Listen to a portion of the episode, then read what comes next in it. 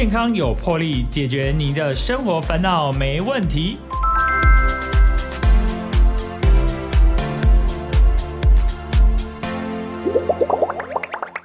欢迎收听《健康有魄力》，我是主持人破哥。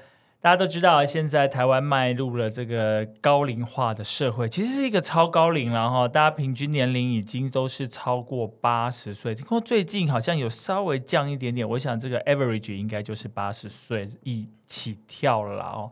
其实台湾的这个健保制度这么完善，号称应该可以所谓称是世界第一了。而且这医疗科技越来越的进步，所以大家就迈入了高龄化社会，越来越多人哎越来越长寿，这也是好事。但是长寿有长寿的一些问题了哦。那我们今天特别邀请到了我们的呃祥展诊所的院长，以及他本身也是陈安和科技的创办人，我们的傅玉祥院长来到我们的节目，我们请。副院长跟我们的听众朋友打声招呼，o 哥，大家好，听众朋友大家好，我是傅玉祥医师，是傅医师非常年轻哦，然后他本身之前也曾担任台大医院的老年医学部的总医师，对，哎，这个老年医学部在这个台湾啊，也不是每个医院都有这个部门了，是，那大部分的是现在做比较多的台大啊、荣总啊、马街啊这些医学中心，其实我们是。呃，严格自日本，还有一些国外的一些制度。那其实像日本啊，他们很早就发现，针对老人家需要更多的是整合性的照顾。比如说，他看了很多个科别，他需要整合的药物，他需要照顾到呃，他的医疗行为需要思考到照护这个层面。那所以才会有这个特别的分支，然后来应现在老人化的社会出来。所以其实国家已经有这种老年医学科的体制很久了，就 gerontology 这样。台湾是这几年才比较。比较稍微浮出台面一点，但其实像台大这种走马街这几个都在这个领域耕耘很多年。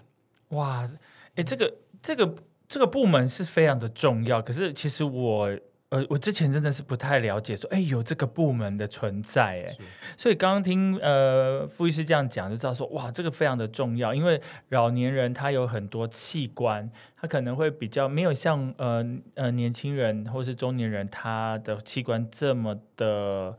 呃，应该说呃健康了哦，就因为因为大家都知道这个机器也会老，那那大家的各个器官它都会慢慢的就是因为使用量的问题，它也会比较。没那么厉害了，没错没错。所以其实老年人他需要更多的照护，而且老年人有很多慢性疾病。那慢性疾病有你看不同科，你每天都去啊，可能礼拜一到礼拜五都在看不同科，那看不同科都会给你不同的药，那是不是有需要做这样的整合？这样对于我们的呃年长者是一种福利。没错，而且套用我老师以前跟我讲过有个案例，我觉得这个案例可以最呃直接的让大家理解为什么要老年学科医师。就是有一个老人家，他呃常常跌倒，那跌倒以后就呃会骨折啊，会卧床，会泌尿道感染啊，然后让家属一直跑不同科，一下跑泌尿科，一下跑骨科，然后一下跑感染科这样子。但其实老年学科医师有介入去评估完以后，发现说，哎，其实他药吃太多，他多吃一个抗组织胺，让他每天晚上想起来上厕所的时候都会跌倒啊。所以当我们抓住这个问题，把那个药收减了、减少了以后，他的后面这些问题就解决了。所以他这个时候他需要的治疗其实是把药物扫掉哦，因为他可能有呃，他有不同的多多重性的，然后药其实需要做一个整合的。没错，那有可能他一颗药是多吃了，嗯，那或者是老人的肌少症，他其实也不是需要药，他需要运动，他需要营养师的介入。那如果他没有再经过这样老年学科一个整合的角色的话，有时候常常会被误判说，哎。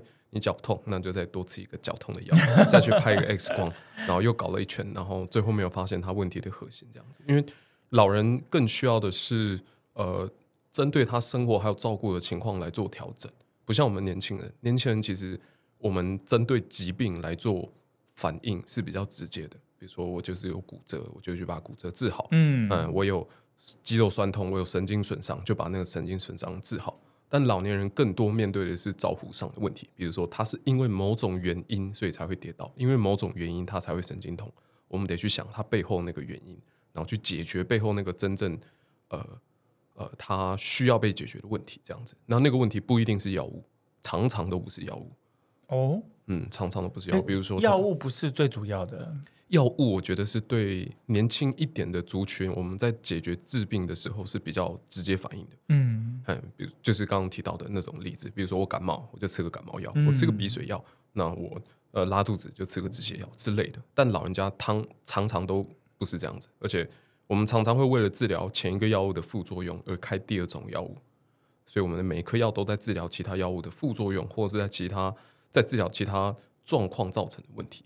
有些老人家他真正需要治疗，有可能只是吃饱睡好，或者是把营养蛋白补充好，或者是把某两颗药拿掉，或者把某一颗药拿掉，或者是更积极的复健。他并不是真的说每一种状况都需要再加一颗药这样子。哎哎，这倒是我听到的一个比较不一样的一个观念呢，就是类似说减药，对，但是。他其实需要的，或许刚刚其实傅士有提到，比方说，哦，他是可能是肌少症，对，他不是他不是不他是不需要吃药，没错，他应该是要真的可能做一些对吃一些比较营养品啊，然后做一些适合他的运动，但也不能说太激烈，没错没错，这样子他就是比较。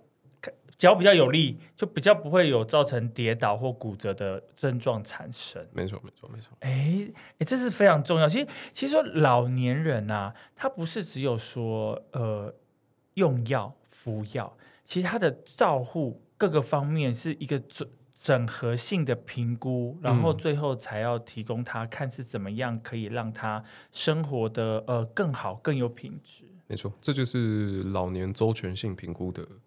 的意义，像我们在以前，哦，还有一个名词，有一个专有名词叫就是 CGA 老年周全性评估啊，就是我们开始评估老人家，不会单纯只从他疾病，而是会从他各个的衰弱症状，他有没有呃体力上的衰弱，他有没有失智，这种各个面向，他的生活起居照护啊，然后来统一的判断，然后来给出一些评价，这样子才有办法，比如说抓到像刚刚提到几个例子，他的问题搞不好不是要再加药。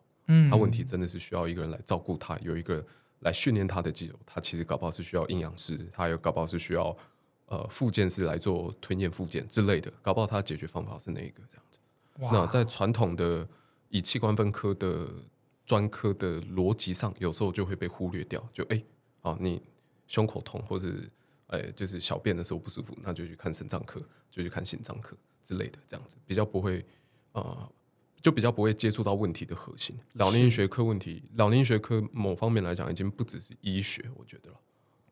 对啊，有些照顾到一些身体，还有心灵，还有各方面的，不是只有医学方面。没错，没错，就是还有一些照护方面的，把照护这个概念是融到治疗里面。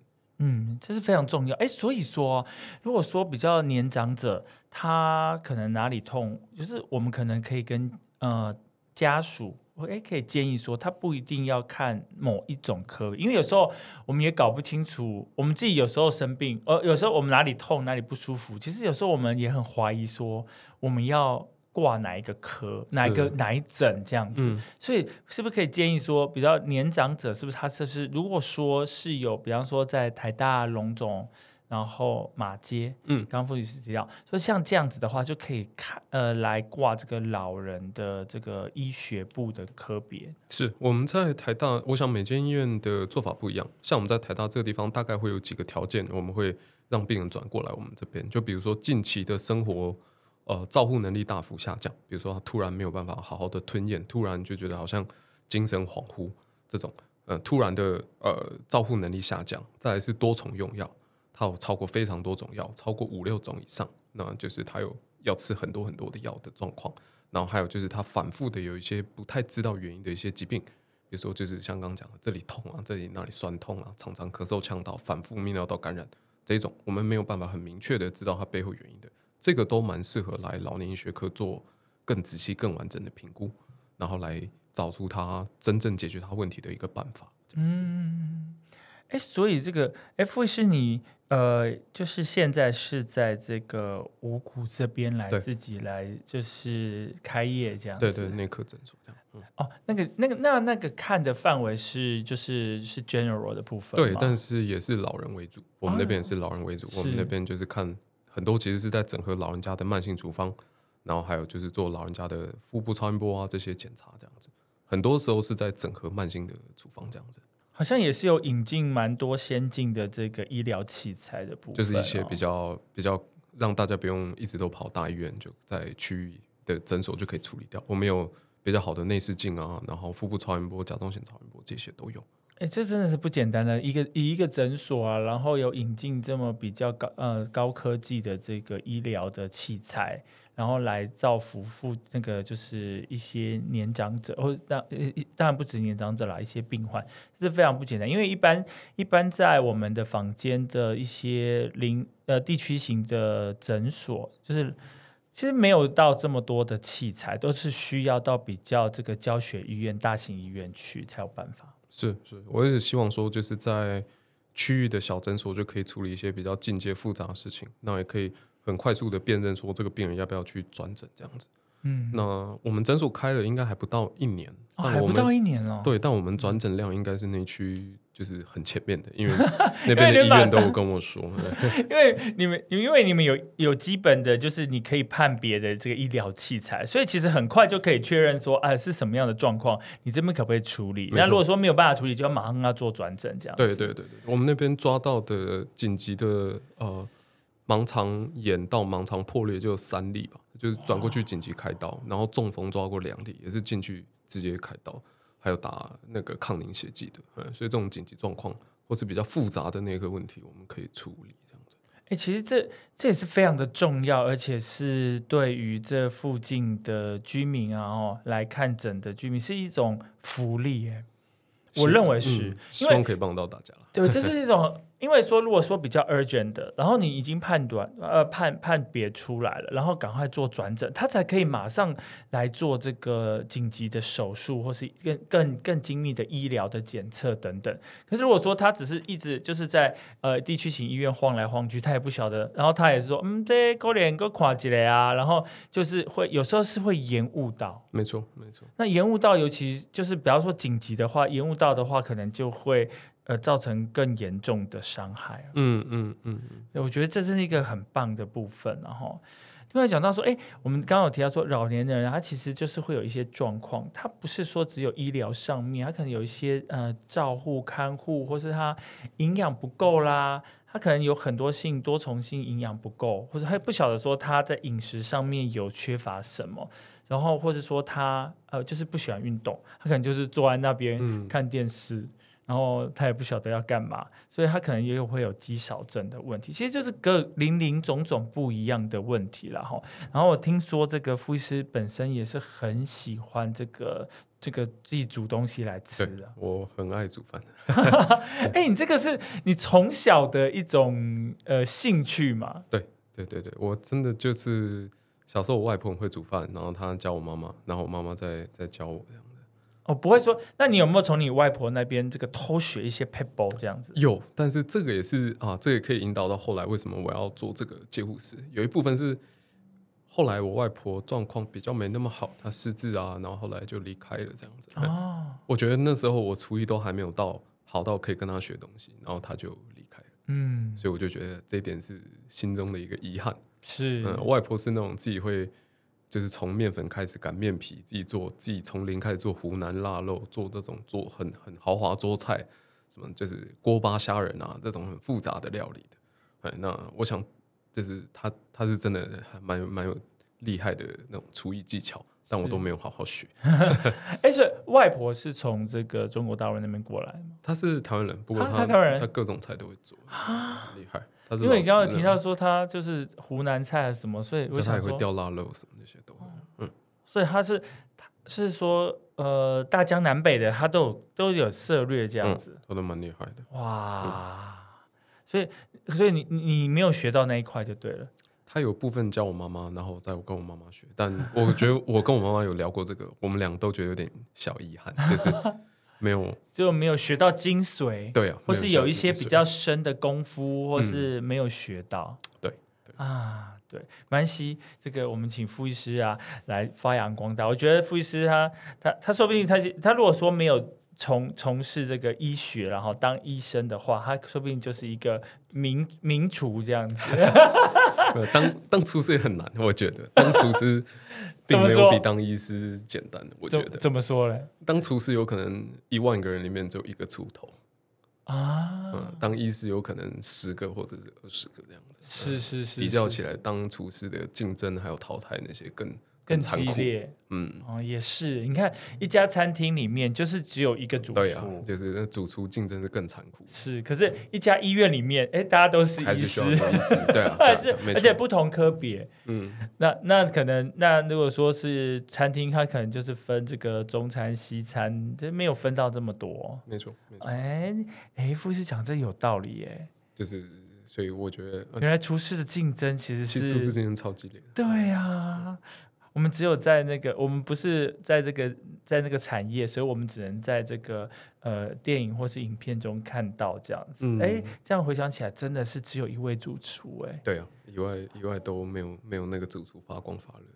就就那么一位，是没有错。哎，所以其实刚刚傅医师已经有呃提点点出了有关这个所谓的介护食的部分啊。嗯，哎，这个介护食其实对我而言也是一个新的名词，哎，可以请这个傅医师来这个帮我们来解说一下。好，这个字其实是完全照日本翻译过来，日本的照护就是介护，介入的介，照护照护的护两个字，嗯所以他们的居服员就是介护士，所以这两个字介护食就是照顾老人家专门用的食物，它是比较软，那无渣又不会粘牙，那营养又相对丰富，给这种牙口不好、吞咽比较困难、有带着假牙啊这些食欲比较不好的老人家吃的这种特殊照顾食物，这样子。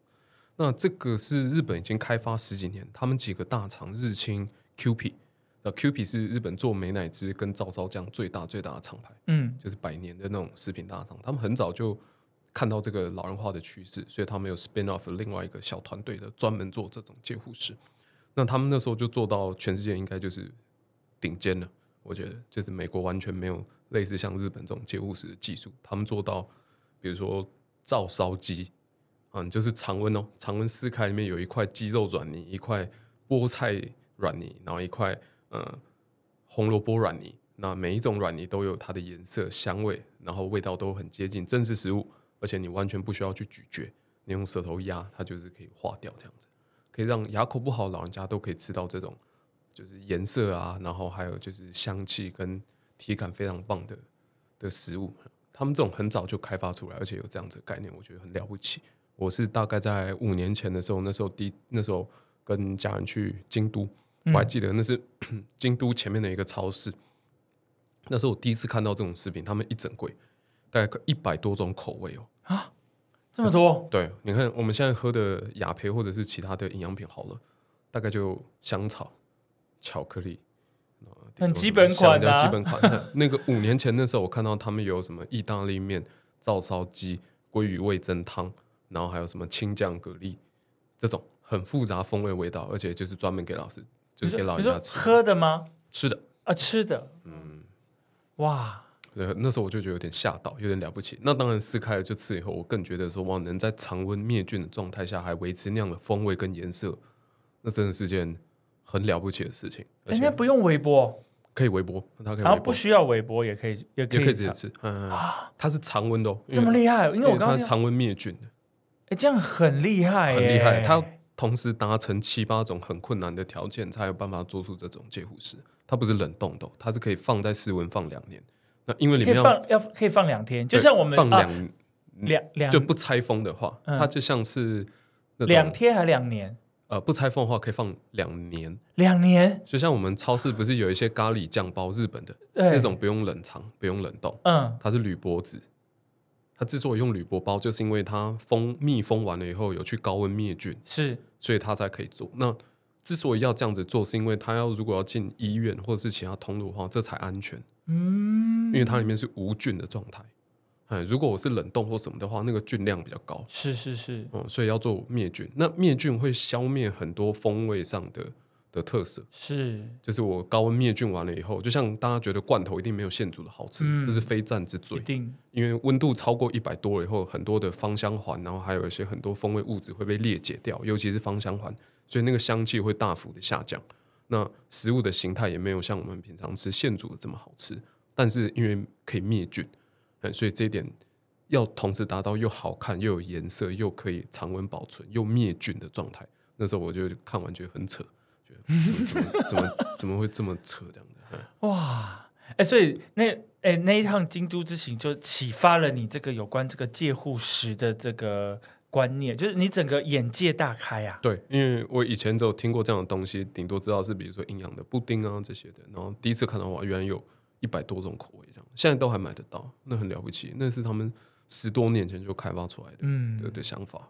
哎，所以其实日本啊，在这个介护石的这个部分，应该是全世界的一个先驱跟那个领导者。是应该应该这句话是完全正确，应该没有人会反驳。日本做 做这个真的，我没有看到美国或是英国其他大厂 Amber 啊，或者是贵格，或者是其他药厂有开发这样子，或是他们觉得产品，或是他们觉得这个的，他们还没看到这个的商机跟利润的所在，就有可能。他们有开发一些，比如说快宁宝啊这种增稠剂，但是真的比较少，像日本这种就是更更严苛条件，然后这么特殊的介护食品这样子。而且而且亚洲的话，亚洲人他们这个。对于这个口味啊，各方面都会比较在意。没错，没错。而且更复杂，像欧美，他们很多我们都知道说，他们都是吃冷冻食品。没错。然后这个呃，从超市可能买一个礼拜，然后每天回家就是把它加热，然后就就吃了。所以他们可能没有那么在意这这方面的一些饮食的，就是应该是说。日本其实很在很很讲究这个饮食的部分，而且它的那个细致度非常的高。没错，细致度非常高，这一点也是让我很震惊的。就是以前我自己在当临床的时候，老人家营养不足，那个时候我已经把老人家视为有机体啊，就是他今天要吃一千两百大卡，他少两百五十大卡，啊，就加一罐雅培，把它灌下去。他吃不下，我就插鼻胃管把它灌下去，这样不行啊！但反射动作真的就会变这样。这样我因为我有我我有跟其他医生聊过，我觉得这样子不行，这样子很不我才要跟你说不行。没错，就是但当下在职业的时候，不知不觉就会是 是，他觉得说你不你不够啊，就这样，我就是把你灌到饱。可是事实上他他就吃不下去啊，嗯，因为他年纪他的器官他可能没有办法吸收这么多。没错，那而且更重要原因是。我不知道听众当然没有喝过其他营养品，我不要讲特别品牌，冲泡式营养品真的要我喝一个礼拜，我自己喝不到。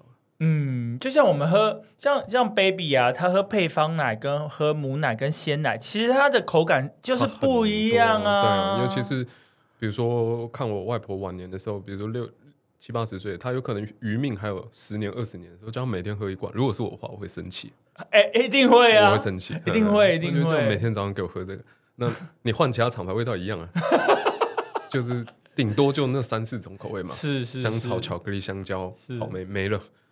那而且这四种口味其实不是我每天会想喝的味道。我早上想喝，即我现在老的话，我早上我也会想喝豆浆啊。对啊，或是来喝个咸的也不错啊，或者是喝个咖啡块，每天都是香草，一个礼拜就会生气了，更不要说一年。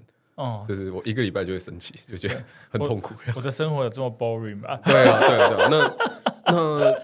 那时候我就反思到，就是说啊，如果我做这个东西，我只用医师角度出发的话，我就会做出一个很有营养价值，但是对病人有可能感受没有那么好的的的成分。我必须完全抛下医师，才有办法想到怎么样做这个接护师。嗯，那所以那个时候后面开始因缘机会，我去参加其他的创业团队，然后那时候我就试着把身份完全换过来，这样子。所以后来才创立长安和。那当然是有很厉害的前辈有支持我们。所以才办法创立这个东西。我们其实就是要以台湾风味好吃优先，先达到很好吃的目标，然后第二步才是达到医学上的要求。这样子，嗯，哇，真是不简单呢。所以说，在台湾，我相信这个傅医师的这个陈安和应该也是这个领导的先驱啦。应该没有人做跟我们类似的的的质地了。对，这也是不简单的事情。我们今天非常开心，要邀请到我们陈安和科生技的创办人傅玉祥医师，他本身也有在五谷这边来开业，就是我们的祥展诊所的院长。那他聊了非常的多哦。我们现在先休息一下，进一下广告，回来再听我们的傅医师继续来聊这个介护史的部分。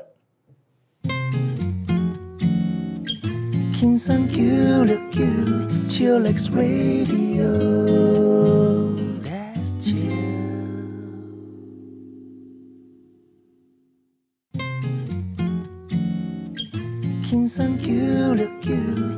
x。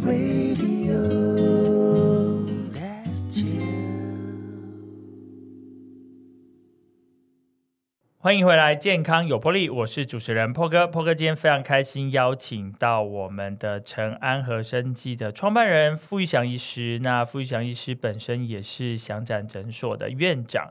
他之前有在台大老年医学部担任总医师，傅医师其实本身除了是医师，他从小因为外婆的影响，我觉得可能是有基因吧，他可能有把那个就是爱好美食的基因有让你这个一代一代传下去，好传到你妈妈，然后到你的身上这样子。那我觉得爱好美食是每个人天性，可是不是每个人都喜欢动手做美食啊！哦，大家大家都想说啊，我坐享其成啊。我坐在那边吃啊，像有的爸爸他就说说说，哎，妈妈，你到底煮好了没有？那小孩子也会说，哎，妈妈，你煮饭煮好了没有？呃，可能现在这个上班比较忙，所以大家可能就是，哎啊，这个便当拿回来，大家自己吃这样子。其实，呃，尤其是一般的人都是这样子的状况，何况是说比较年年长者了哈。他如果真的想要吃个真的道地的台湾台湾味台湾菜的美食，可是有的。他看到他做不夹，就选不夹啊！我们他也很喜欢吃，但是他可能牙齿不是很好，或是他有三高，嗯嗯，他有很多的忌口的问题，或是他就是牙齿已经没有办法正常咀嚼了。所以我觉得这个戒护食这个这个部分，那刚刚其实上一段节目傅士有提到说，因为他去日本的京都，对。是京都对吧？对，那他们全全日本都买到，对呀，都买到。我这样相信他是铺货到全日本了，没错，没错。或甚或者他们有呃，可能有下一步是要展开这个，就是出口到别的别的地方。可是台湾啊，其实到现在其实像这个部分还是很少啊。对，那时候当然现在有少数厂商在做，但四五年前真的是没有。那刚开始做这个时候，我有看到他们对美味的那个追求，加上医学融合，我觉得这点是很了不起的事情。嗯，像他们那时候有做吉野家牛冻版本的介护士哦，真的，吉野家跟他们联名，现在还买得到。吉野家有跟他们联名啊，就是一碗看起来糊糊烂烂的，但吃下去，哎，真的就是吉野家的那个洋葱煮的软烂，跟牛肉跟米粒的味道，真的就是那样子。然后配上粥，所以完全没有牙齿吞咽困难老人家可以吃吉野家。牛冻风味的吉护士有这样的产品，现在还在卖。哇哦，好酷哦！那我那时候看也觉得超酷的，居然他们……哎，你自己有有买来吃？有，我吃过，我吃过，真的还蛮吉野家味道的。那你吃的感觉怎样？有觉得自己是老人吗？我不会特别觉得老人，就觉得这是一个 呃很粘稠的粥吧。啊，是一个粥那样的，我不会特别觉得的说很难吃啊，味道还真的有自己家的那个风味出来。是，哎，所以它其实是一个。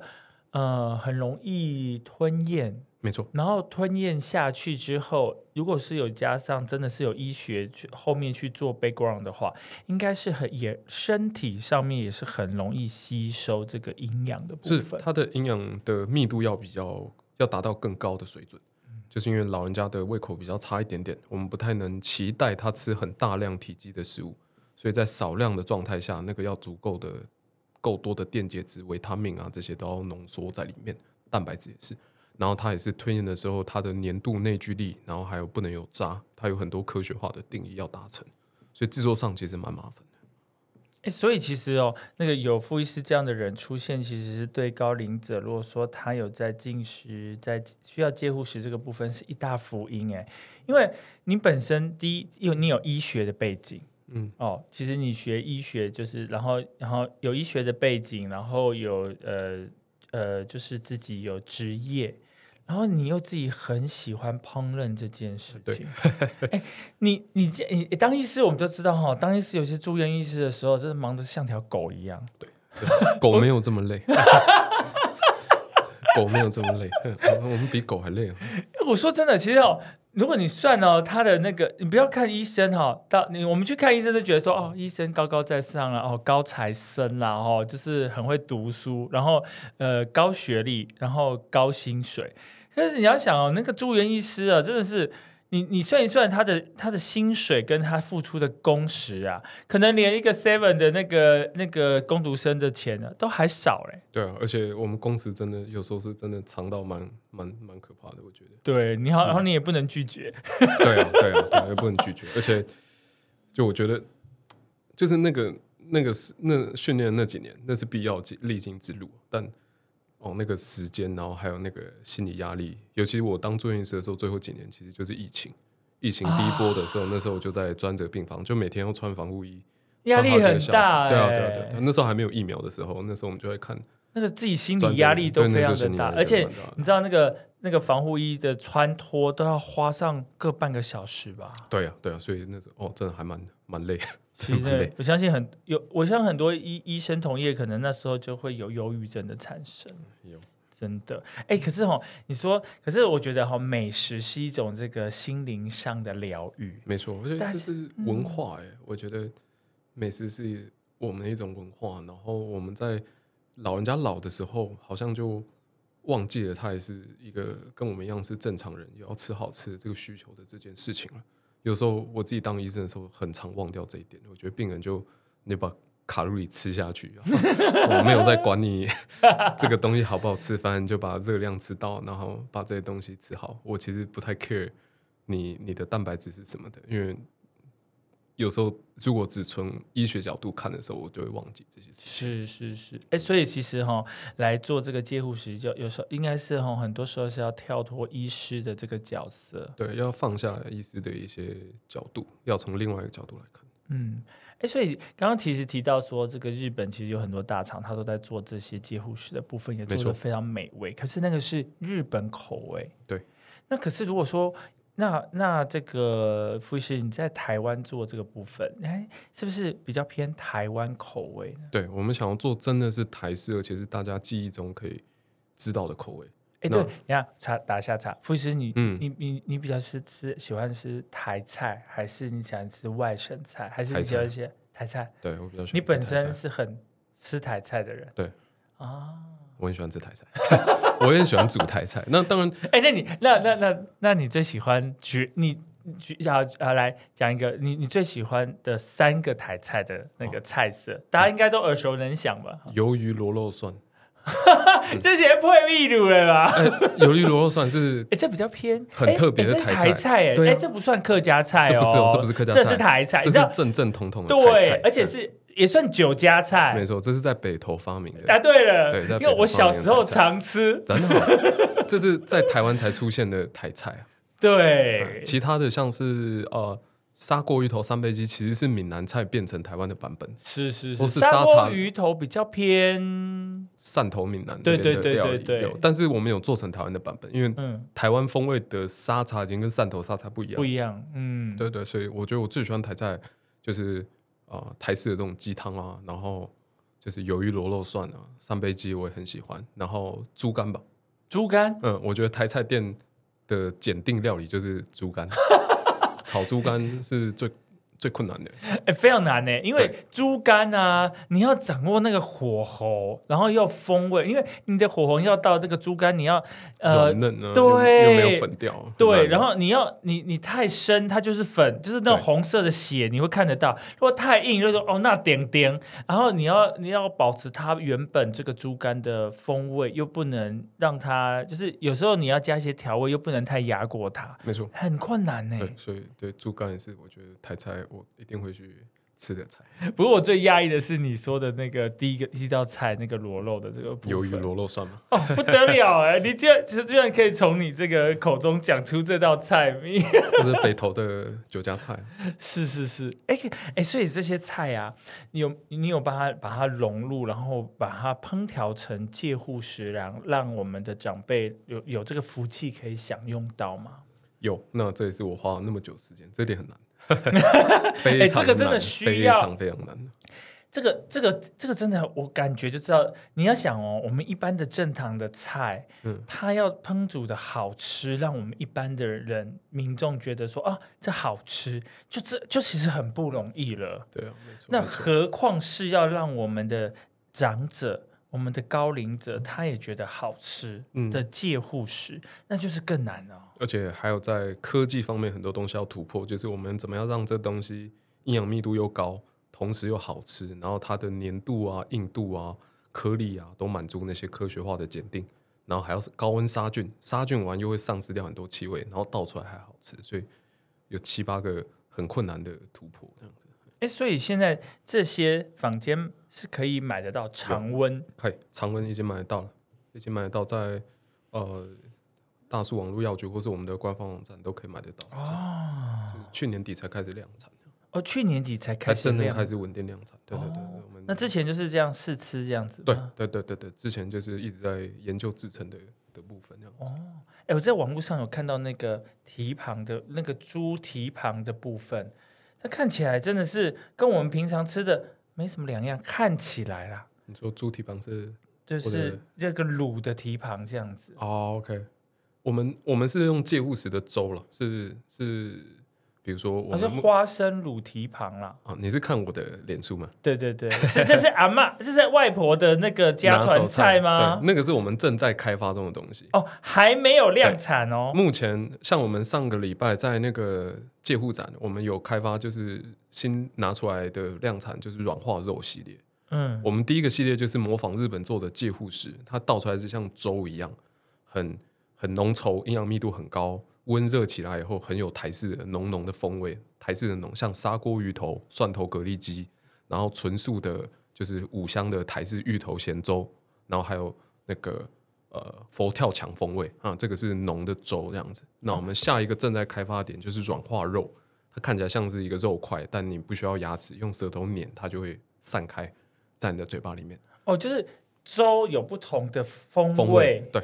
我们要让大家每天可以吃不同的风味，喝起来就会有哎，有真的像有，就像你讲有不同的风味的，完全不同的风味，不会像说有的那个它就只有什么巧克力、香草、草莓这样子，然后喝起来就是嚼那个喝起来就是觉得人生索然无味。那种 那种是我把营养的粉配好了以后，再加额外的人工香料，比如说我加额外的香草，加额外的香。那个香蕉啊，然后去调出风味。但我们从蛋白质开始设计的时候，我们就真的有把鱼打进去。像啊，这个地方可以聊到我们为什么设计花这么久时间，因为我们的我们一直在摸索什么叫台式基底风味。嗯，那我个人就是最后用的台式基底风味，是我们是用那个扁鱼啊，扁鱼对扁鱼干，嗯，扁鱼就是蝶鱼小时候嘛，就是像比目鱼那种小时候，扁鱼干虾米。那当然，因为虾米有些字会会造成过敏的因素，所以我们并没有用到很多扁鱼、葱啊、姜啊这些的，然后去调制出我们那个很厚的基底味。那光是要达到这一点，接护时就世界上从来没有人做过。嗯，所以我们花很多时间跟我们的代工厂，还有我们制成的，就是食品技术伙伴，我团队里面有营养师，我们花很多很多时间在研究台式基底风味这样子。哎，其实刚刚刚其实傅医师有提到说台式基底风味，我想到的啊，就是那个。我们一般啊，不管是炒菜啦，对，或是反正一个基本的，你就看到就是就是蒜头会爆香，对，蒜头姜啊，对，这些就是就是就台式的就是菜色，就是要有这个这些呃香香葱呃就新香料的一些爆爆香，然后可能就是再加上一些这个酱油卤汁的部分，对，那这个是我们跟其他。很多地方的做法不太一样，当然就是日本菜到现在也不会说只有纯日本啦，它有各式各样的风味。但你看，我们台式用的油很少是单纯的油，我们几乎都爆香过。我们都会用，我们很习惯用。你是说介护食里面也可以爆香？我们的制成上有爆香，我们应该这个上非常的困难呢。第一个有葱姜蒜爆香的营养食品。首创哎，是是没有，应该没有人，从来没有人做过。所以其实如果说这个，它就像你刚刚提到说，我吃到的那个粥啊，对，有不同的口味，那它是真的是有爆香过的。我们那个香气油料是有特别设计过的，所以大家的基底味才不会觉得少一个东西。是，因为其实比如说你看像美式或是英式料理，它不一定每个油都会。那么有复杂的爆香味，但台式啊他们都很简单啊。我们台式油爆很习惯，就即使是家常料理，我们也丢葱姜蒜，然后加点豆瓣酱或者加点糖什么的，其实很复杂。你刚刚开始讲，我觉得嗯，等下豆瓣鱼出现了。对对对，就是我们的我们即使好像平常大家去自助餐店七十块的便当里面的菜，就很复杂。更正，现在没有七十块便当啊，对不起。一百块，一百块，一百多块。开玩笑，开玩笑。对，那种便当店里面很简单的菜，其实想想它的味道并没有很简单，也是经过很很多复杂的。哎，对，其实哦，我觉得其实我们让就是自助餐店，它每一道菜其实大部分都还是都有在做这个爆香、这个炒过的这个这这道工序。哎，嗯，所以能够在介护室里面加入这个爆香这个部分，我觉得就是吃起来就会有一种呃那种感觉啦。我觉得这种是对台菜、对对台湾菜的一种感情的投射。而且我们的我们的甜也不一样，我们跟日本的甜完全不一样。日本的甜更多依赖是清酒或是米令这种发酵过的糖，三文糖啊这些的。台湾的话，我们转糖是就是黑糖啊、砂糖。然后是一点点冰糖，然后我们的香气很多是靠米酒或者是其他香料、九层塔啊这些的。那干辣椒一点点，那我们更多的是用砂糖来做提炼，所以我们的甜又跟日本，嗯，我们用砂糖，日本的甜度比较不是用砂糖，所以那个甜又不一样。啊，日本比较多是用味淋或者发酵的糖。嗯，然后我们台菜还有几个，我们更强调的那个香气，香气也跟人家不太一样。我们很多是靠靠像是米酒啊，然后还有酱油。煎过的烧焦的酱油，光是这点我们也研究过。烧焦的酱油，哎，这个非常的困难 呢。对对对，就烧过的酱油，加油酱油直接倒到粥里面，跟炝锅边是完全不同味道。嗯，加热过的酱油还是味道还是有差一点点。嗯，所以我们有去模拟，试着想要去模拟那个味道。那我们的咸度来源也不是像一些地方是直接用盐巴，我们很多还是靠酱油。哦，然后我们的酱油也跟香港或日本酱油味道又不一样。哦，嗯，对他们那个有分什么生抽、生抽、老抽，对，台湾不是用这种体系，我们印黑油就是顶多比如说湖底油啊，或是印油啊这种。我们没有在分生抽老抽，没有没有没有。对我们用的酱油其实就跟他们的风味就不一样。我以前在国外的时候啊，然后就想说什么这是什么东西啊？就是我们会去我们会去，因为我们要自己做饭吃嘛。因为你知道在国外那个很贵很贵啊，你当留学生你要自己自己煮饭吃啊。然后我都会卤卤一锅这个这个，比方说卤肉啦、卤蛋啊，然后有些有的没有的，然后可以吃好几天这样子。嗯，然后想说。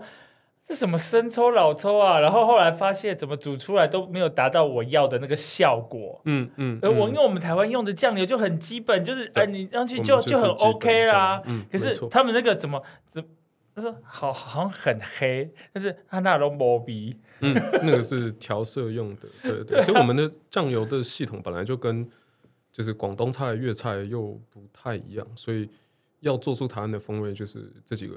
这几个特色我没有特别研究过。嗯嗯嗯，哎，所以现在我们在市面上可以买得到的这种介护食的部分，由你这边来做研发生产的部分，目前是只有这种粥类的食品。我们有就是粥类，就是我们科技的结晶，就它已经是高温灭菌完撕开器材，你可以微波隔水加就可以。嗯，另外我们有生产一系列是冲泡的，那它冲泡粉也是一样，泡起来就是跟。呃，一般的雅培啊，或者是桂格这种两百五十 CC、两百五十大卡，那冲泡的风味，我们也是同样一个精神。我们想要把冲泡的味道做到很接近真实食物，很好喝。嗯，所以我们的风味是杏仁茶、杨枝甘露、芋头牛奶，然后还有呃什么海鲜巧达糖这种味道很接近真实食物，但它营养成分跟雅培是可以等价交换的。嗯，这也是全营养品等级的这样子。而且它那个口味的选择就更多了，都是我喜欢的口味。真的，真的，真的是。里头是不是最喜欢吃喝那个芋头牛奶？芋头牛奶跟杨枝甘露，我其实 就是杨枝甘露是我自己最爱的。我们就直接模仿那个许留山的风味，日本、香港、香港许留山，我很爱喝。哎，然后他撤出台湾，我知道，很很多年前呢。对啊，对啊，令人难过。但他来台湾也没有，他来台湾其实没有很久。后来疫情好像就不太，就就有点受影响。疫情前就已经撤了，忘就蛮可惜的，但。杨枝甘露应该是他们发明的，我据我所知，然后他们的那个风味搭配，我觉得真好，就这印象深刻，所以我一直想把杨枝甘露、芒果、芒果加优格加酸奶椰奶的那种热带南洋风情的东西做出来，这是他们的招牌啊。没错，我们的杨枝甘露，我觉得就是我们的科技结晶。对，这个心血结晶。哎，我相信，哎，大家会知道，这如果在市面上买到这个陈安泰的这个这个高科技的这些戒护食，其实都是傅医师的喜爱的口味。对，是我超级爱的口味。对，讲科技好像会让大家误以为说这是不是都是化学原料这些调制，但其实就是为了要让真实食物的风味重现在那个营养品里面，所以就是这个技术上很麻烦。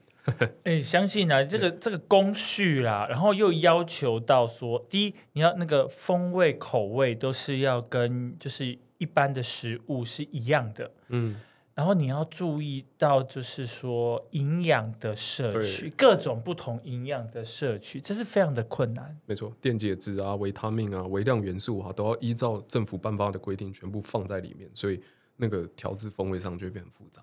目前呢，到哪边我们可以来购买这些这个傅医师这边来做研发的介护石呢？那当然，呃，最直接的是可以到我们的官方网站日信，就是呃每天的每日的日信。就是幸福的幸，就每天的幸福日信的官方网站，那还有大数网络药局，那接着很快某某那边某某购网也会上线哦。